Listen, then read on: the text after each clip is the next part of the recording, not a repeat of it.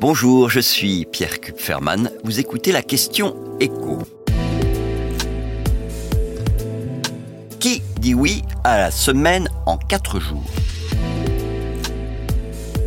C'est quasiment un plébiscite. Près de 8 Français sur 10 sont favorables à la semaine en 4 jours selon un sondage Doxa pour BFM Business. La question qui était posée était très claire. Souhaiteriez-vous travailler 4 jours par semaine au lieu de 5 sans réduire votre durée hebdomadaire de travail? 41% des actifs se disent tout à fait d'accord et 36% plutôt d'accord. Et le niveau d'approbation est encore plus massif chez les jeunes. 83% des 25-34 ans sont pour cette semaine en 4 jours.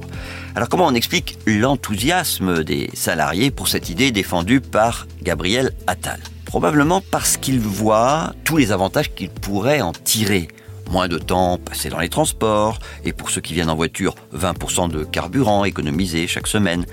Mais c'est aussi pour ceux qui sont aux 35 heures, une forme d'équité par rapport à tous ceux qui ont droit à des RTT parce qu'ils travaillent plus longtemps. Le passage à la semaine en 4 jours peut être aussi une aubaine pour les employeurs. D'abord parce que ça ne leur coûterait pas plus cher. Et puis 35 heures en 4 jours, ça implique des journées de travail de 8 heures et 45 minutes. Ce qui peut être euh, très pratique pour certaines activités, le commerce par exemple, avec des boutiques qui sont généralement ouvertes une dizaine d'heures par jour. Et puis, dans les secteurs où c'est compliqué de recruter, la semaine en 4 jours, ça rend l'entreprise plus attractive, puisqu'on l'a vu, les salariés sont largement pour. Mais attention, il y a quand même des inconvénients. Il y a d'abord le risque pour les salariés que ces journées de travail rallongées soient en fait plus fatigantes qu'ils ne le pensent.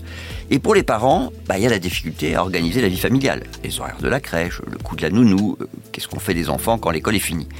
Pour les employeurs également, cette semaine euh, en 4 jours, elle n'est pas sans risque. Est-ce qu'un salarié qui travaille près de 9 heures par jour au lieu de 7 reste toujours aussi performant, aussi vigilant? Et puis autre question importante, comment gérer la répartition des journées non travaillées? Parce qu'on l'a vu avec les RTT. Les demandes, elles sont plus fortes le lundi, le mercredi et le vendredi. Donc oui, a priori, les Français plébiscitent cette semaine en 4 jours, mais gare aux désillusions.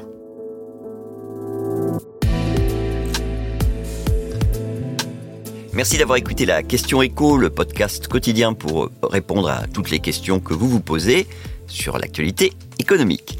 Abonnez-vous sur votre plateforme d'écoute pour ne rien manquer et si cet épisode vous a plu, n'hésitez pas à laisser une note et un commentaire. À bientôt.